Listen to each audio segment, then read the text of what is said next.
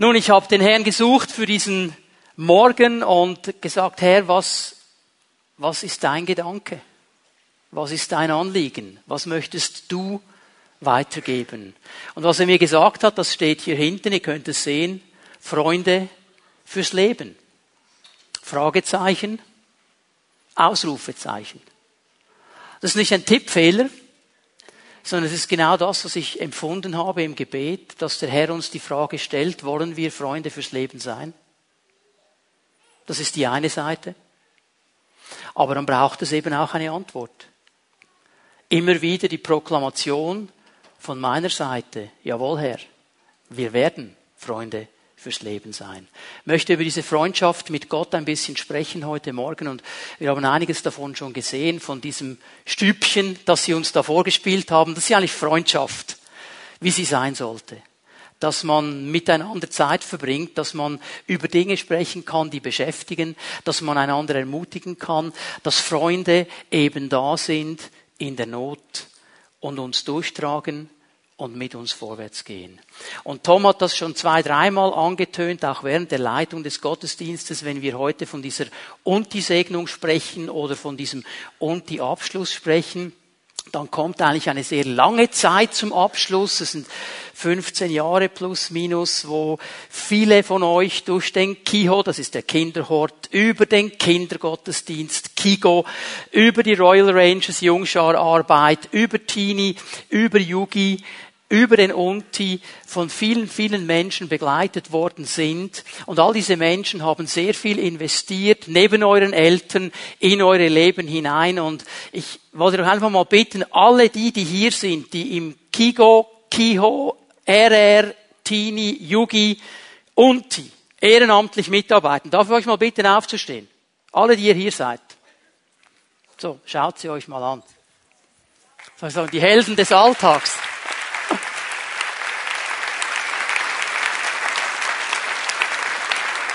Dankeschön. Und das sind nur einige davon, weil die anderen, die sind jetzt hinter den Kulissen dran, die Kinder und die Babys zu betreuen und so weiter. Und all diese Menschen haben investiert neben den Eltern in eure Leben hinein und sie haben versucht, euch diese Freundschaft mit Gott und die Freundschaft untereinander groß zu machen, ans Herz zu legen. Aber Freundschaft hat immer zu tun mit einer Entscheidung. Ich werde nicht zu einer Freundschaft gezwungen. Eine Freundschaft entsteht dann, wenn ich mein Herz öffne und mich für eine Freundschaft entscheide.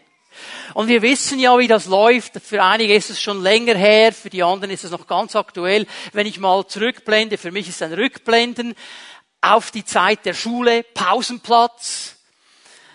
Man wollte natürlich, dass der beste Fußballer mein Freund ist oder der Stärkste oder der Beste in Mathe und so weiter. Man wollte den Herausragenden als Freund haben. Und bei den Damen war es vielleicht die angenehmste junge Dame, die immer die neuesten Kleider hatte und die wusste, wie man sich benimmt und die dazugehört hat. Da wollte man Freund sein. Und haben wir sehr viel investiert, dass man sagen konnte, das ist mein Freund, das ist meine Freundin. Weil Freundschaften ja wichtig ist. Und wenn man eine Freundschaft hat, gehört man dazu. Aber es braucht immer eine Entscheidung. Du hast alles investieren können, was du wolltest. Wenn dieser Superfußballer oder dieser Supermathematiker und was auch immer er ist, nicht dein Freund sein wollte, ja, dann stehst du auf verlorenen Posten. Es braucht eine Entscheidung. Und jetzt schlagen wir mal Johannes 15 miteinander auf. Johannes 15, lese zwei Verse, die Verse 15 und 16 hier in diesem Kapitel. Ganz kurz der Zusammenhang hier von Johannes 15, die Kapitel 14 bis und mit 17 des Johannesevangeliums sind die letzten Worte, die Jesus an seine Jünger gerichtet hat. Es ist der letzte Abend vor der Kreuzigung, wo sie zusammen sind. Und dann am Ende von Kapitel 17 wird er ja abgeholt und gefangen genommen. Also er hat hier diesen Jüngern noch einmal das Wichtigste ans Herz gelegt, hat ihnen die wichtigen Dinge noch einmal groß gemacht, wollte sie noch einmal an das erinnern, was ganz, ganz wichtig ist. Und mittendrin sagt er dieses ganz wichtige Wort, Johannes 15, Vers 15, ich nenne euch Freunde. Ihr seid meine Freunde. ihr alle Jünger, die ihr hier mit mir zusammen seid, ihr seid meine Freunde. Ich nenne euch nicht mehr Diener, sagt die neue Genfer Übersetzung. Das ist eher schwach übersetzt. Jesus braucht hier im Grundtext ein Wort, das man eigentlich mit Sklave übersetzen müsste. Ich nenne euch Freunde, ihr seid nicht mehr Sklaven. Denn ein Sklave weiß nicht, was sein Herr tut. Ich aber habe euch alles mitgeteilt, was ich von meinem Vater gehört habe. Nicht ihr habt mich erwählt, sondern ich habe euch erwählt. Ich habe euch dazu bestimmt zu gehen, um Frucht zu tragen. Frucht, die Bestand hat. Wenn ihr dann den Vater in meinem Namen um etwas bittet, wird er es euch geben, was immer es auch sei. Ich will einige Punkte hier aus diesem Text herausschälen. Und das erste und das wichtigste, und das gilt nicht nur für diese 16 junge Menschen, die wir gesegnet haben, es gilt für jeden, der hier ist. Für jeden, der mein Wort jetzt hört. Jesus sagt, ich möchte, dass du mein Freund bist.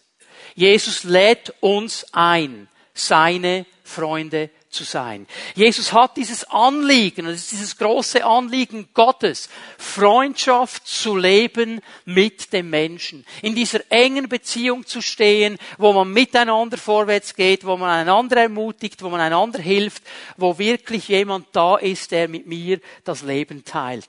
Jesus möchte mit uns in dieser Freundschaft stehen. Und er braucht ein interessantes Bild, ist für uns vielleicht ein bisschen weit weg, weil wir hier keine Sklaven mehr haben, mindestens offiziell nicht mehr.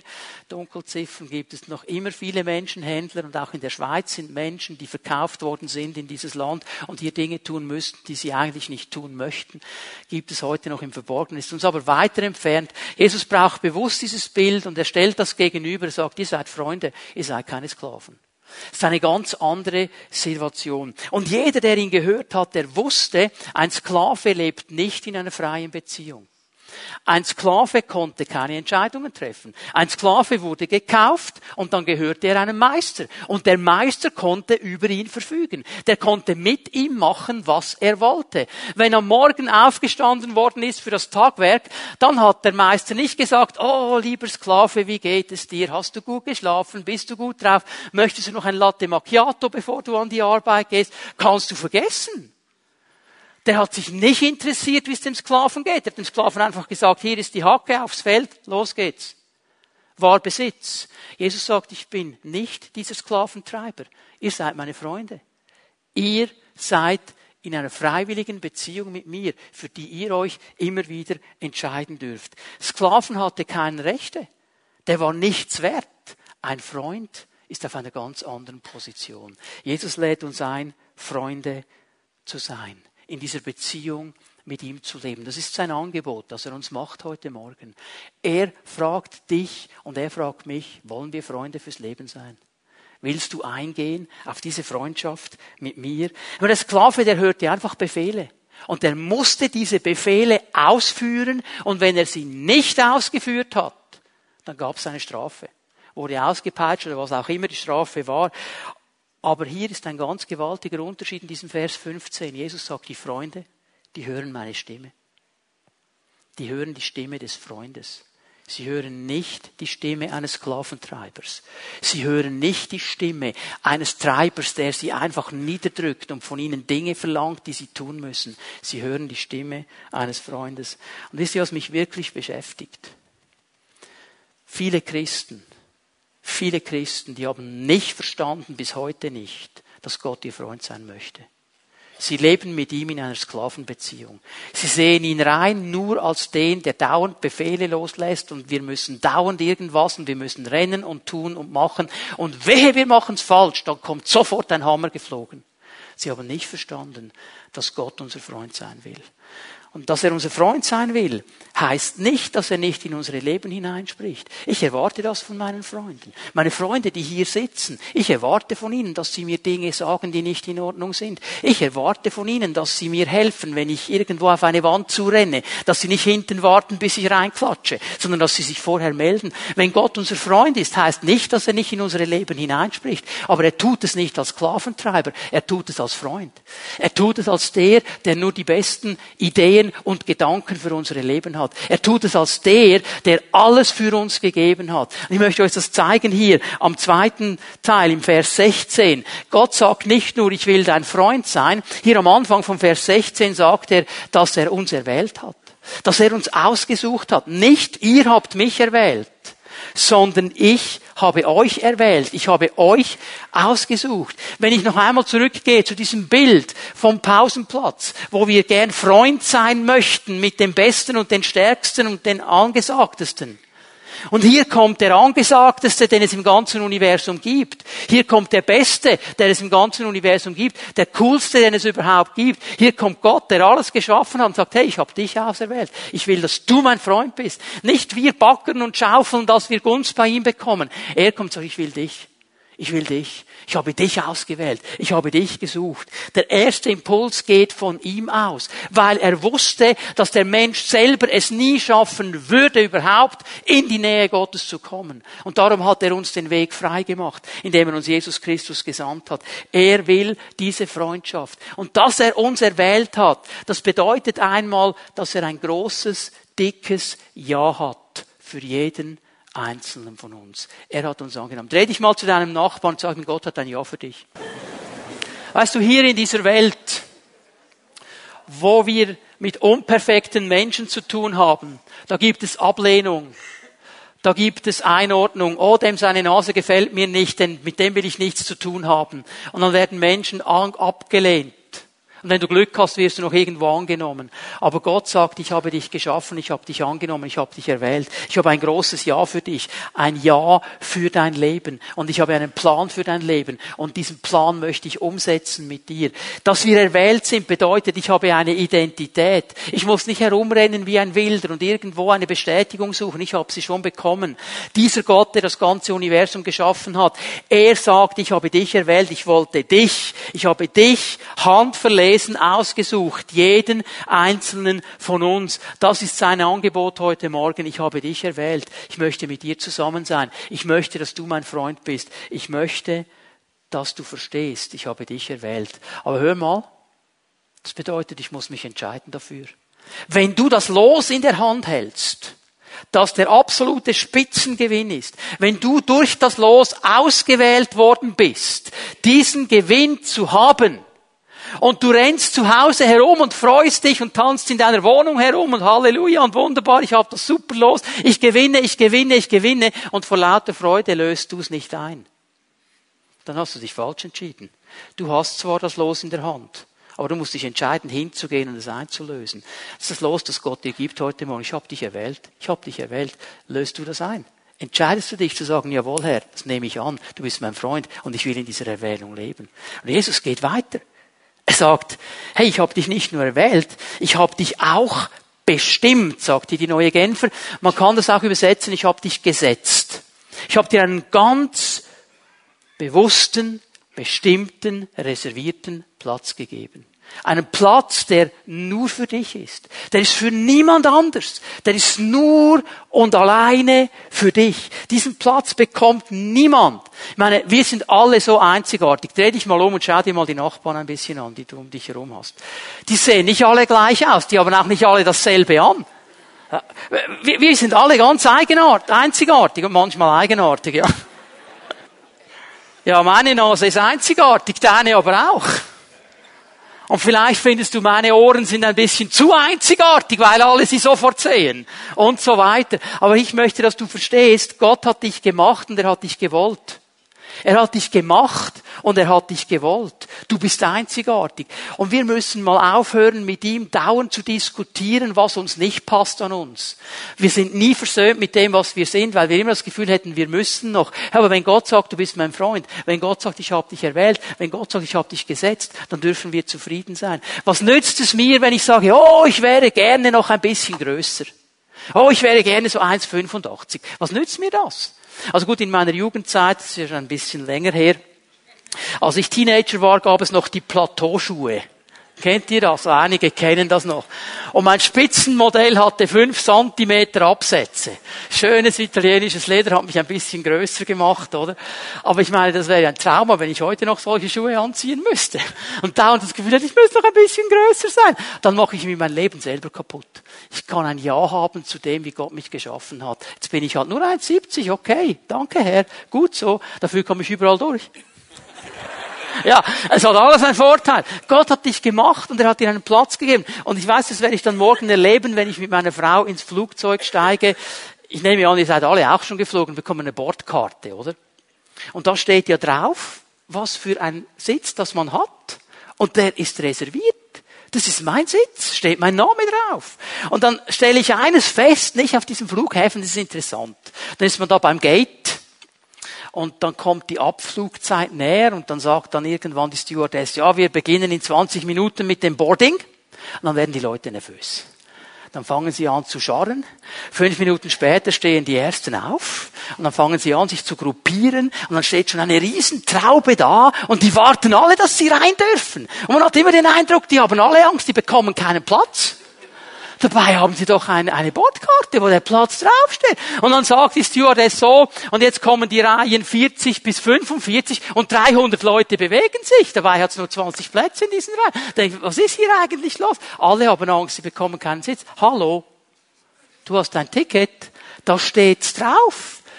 Das ist das Ticket, das Gott dir gibt. Ich habe einen Platz für dich. Und der gehört nur dir. Ich kann doch Freddy seinen Platz nicht wegnehmen, würde ich nie machen, aber er kann auch meinen nicht haben. Er hat einen, ich habe einen. Er ist einzigartig, ich bin einzigartig und genauso bist du.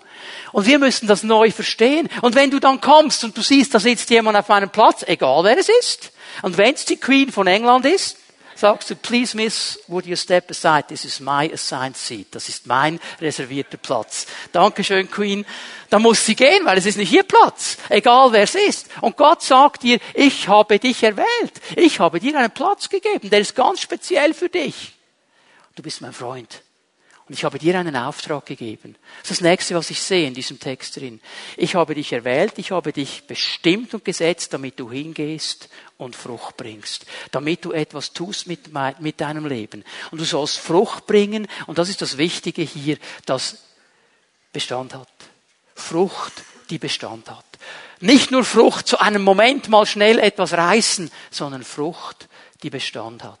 Gott ist interessiert am Langfristigen. Gott ist interessiert an dem, was Bestand hat. Und ich weiß, ich bin zehn Jahre zu früh, wenn ich das euch jetzt sage. Aber lernt langfristig zu denken und langfristig zu bauen. Vielleicht erinnert ihr euch mal in zehn Jahren daran. Aber das müssen wir neu lernen. Wir leben in einer Zeit, wo alles schnell und sofort. Aber was heute top war, ist morgen flop. Und dem hat Gott kein Interesse.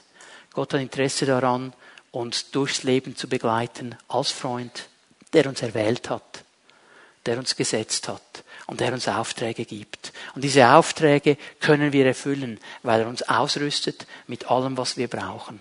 Mit allem, was wir brauchen. Gott macht dir ein Angebot heute Morgen. Wollen wir Freunde fürs Leben sein? Streckt seine Hände so aus zu dir, sagt, wollen wir Freunde fürs Leben sein? Ich habe meinen Teil dazu getan, als ich nämlich so am Kreuz von Golgatha hing und alles auf die Seite geschafft habe, was irgendwie ein Hindernis sein könnte, dass wir Beziehung haben miteinander. Ich habe alles auf die Seite getan. Der Weg ist frei. Ich warte nur noch auf eines, auf deine Entscheidung. Möchtest du mein Freund sein fürs Leben? Jesus hat sich schon lange entschieden. Was tun wir mit seinem Angebot? Und ein letzter Gedanke. Mir fällt eines auf hier. In diesen beiden Versen spricht Jesus in Mehrzahl. Ihr seid meine Freunde. Ich habe euch erwählt. Ich habe euch gesetzt. Ich habe euch einen Auftrag gegeben. Er redet nicht davon, du und ich zusammen, wir sind Freunde und das reicht. Er hat uns in eine Gruppe von Freunden hineingesetzt. Und ich möchte euch mal zeigen, warum das so einen Wert hat. Bitte, Freunde, kommt ihr mal schnell. Ich habe da meine Freunde ein bisschen gebrieft. Schau mal, jetzt habe ich links einen Freund, rechts einen Freund, vorne einen Freund, hinten einen Freund. Und wenn ich mich bewege, kommen die mit. Und wenn ich stochle, da habe ich einen, der mich hält vorne. Okay, kann er mir helfen. Aber wenn ich rechtslastig werde, habe ich hier einen, der mir hilft. Und wenn ich zu langsam bin, dann schiebt er mich von hinten und wenn ich zu schnell bin, stoppt er mich von vorne. Und ich habe eine wunderbare Festung von Freunden um mich herum. Und miteinander werden wir es packen. Weißt du, was das Coole ist? Wenn der hier plötzlich Schlagseite bekommt, dann halte ich ihn. Dann kann ich ihn halten, weil er hat nebendran auch diese Freunde. Danke, ihr dürft euch setzen. Jesus spricht davon, dass wir Freunde haben. Jeder einzelne von uns ist nicht nur gerufen, Freund mit Gott zu sein. Das ist das Wichtigste und das Tragfähigste. Aber er ist auch gerufen, Freunde fürs Leben zu haben in der Gemeinde. Das ist der Platz, wo Gott diese Freundschaften aufbaut und erhält. Und da gehen wir miteinander vorwärts. Und ich möchte das speziell euch und die Abschlüsseln mitgeben heute Morgen. Habt eine Freundschaft mit Gott, das habt ihr hier gespielt. Ich hoffe, dass es nicht nur spielt, dass es lebt. Dass es nicht einfach nur ein Spiel war, weil wir was Cooles machen wollten an unserem Monti-Abschluss, sondern dass es das ist, was euer Herz bewegt. Das kann nur Gott beurteilen. Und das wünsche ich euch von Herzen. Ich bete dafür, dass es so ist. Aber ich bete auch dafür, dass ihr lernt, dass ihr Freunde fürs Leben um euch herum habt. Und dass ihr lernt, miteinander vorwärts zu gehen, einander zu ermutigen. Wisst ihr, die drei Jungs da, die haben ja gut angefangen. Wollen wir Bibel lesen? Und dann kam der andere auf die Idee zu gamen. Ich habe schon gedacht, er wollte dann sein, seine Bibel auf dem iPhone hochfahren. Aber er wollte gamen. Es gibt übrigens auch Bibelgames. Aber wisst ihr, das Wichtige ist, es hat Platz in dieser Freundschaft mit Gott für beides, für die Games und für die Bibel.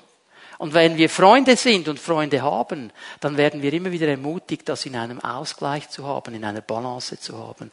Gott hat uns alles vorgelegt, was wir brauchen. Er steht hier vor uns heute Morgen und sagt, wollen wir Freunde fürs Leben sein? Und er wartet auf eine Antwort von uns. Und ich möchte euch einladen, dass wir aufstehen miteinander für einen Moment. Die Lobpreisgruppe wird noch einmal nach vorne kommen. Lass uns noch einmal einen Moment stehen vor dem Herrn. Und ich möchte dich einladen, mach dir doch einen Moment mal darüber Gedanken. Über dieses Angebot Gottes. Dass er vor dir steht heute Morgen und dir sagt, wollen wir Freunde fürs Leben sein? Und hör mal in dein Herz hinein. Gib ihm eine Antwort. Ich sehe in meinem Geist, dass Menschen hier sind, die ein bisschen gebrannt sind, wenn es um Freundschaften geht. Weil du erlebt hast, dass Freunde sich gegen dich wenden. Dass Freunde nicht zu ihrem Wort stehen. Dass Freunde schlechte Dinge über dich erzählt haben. Dass Freunde dich nicht ernst genommen haben. Und das hat dich verletzt, weil du hast dein Herz geöffnet für diese Freunde. Und es ist einer der Gründe, der dich im Letzten auch zurückhält, dein Herz wirklich zu öffnen für diese Freundschaft mit Jesus. Denn du weißt ja, mit Freundschaften, da kann so vieles schiefgehen. Und Jesus sagt dir heute Morgen, ich bin aber nicht so wie diese Freunde. Ich werde und das haben wir gesehen in diesem Anspiel auch der jungen Menschen. Ich bin da für dich. Ich warte auf dich. Ich stehe zu meinem Wort. Ich werde dich nie verlassen und alleine lassen. Ich möchte diese Menschen, die das angeht, und während ich das hier sage, spürst du das in deinem Herzen, in deinem Geist möchte dich einladen heute Morgen, komm zu Jesus und bring diese Not, bring diese Last, bring diese Verletzung zu ihm. Er möchte heilen, er möchte wiederherstellen, er möchte dich wieder freundschaftsfähig machen, er möchte dein Vertrauen wieder bauen und dich wieder ganz machen, dass diese Dinge auf die Seite gelegt werden. Und dann gibt es einige Menschen hier, und dir wurde gesagt, mit dir kann man keine Freundschaft haben. Das ist ja unmöglich, was du für einer bist oder für eine bist. Das geht mit dir einfach nicht. Mit allen anderen schon, aber mit dir nicht. Und Jesus sagt dir heute Morgen, das stimmt nicht. Ich habe mich entschieden, mit dir Freundschaft zu haben. Egal, was für ein Miesepeter du sein kannst. Egal, was für ein Stinkstiefel du sein kannst. Egal, wie viele Fehler du machst. Ich habe mich entschieden, ich will dein Freund sein. Und was die Menschen sagen, ist unmöglich. Das ist bei mir ganz gut möglich. Ich möchte dich einladen zu durchbrich diese Aussagen, die gemacht worden sind über dich und öffne dich für diese Freundschaft mit deinem Herrn.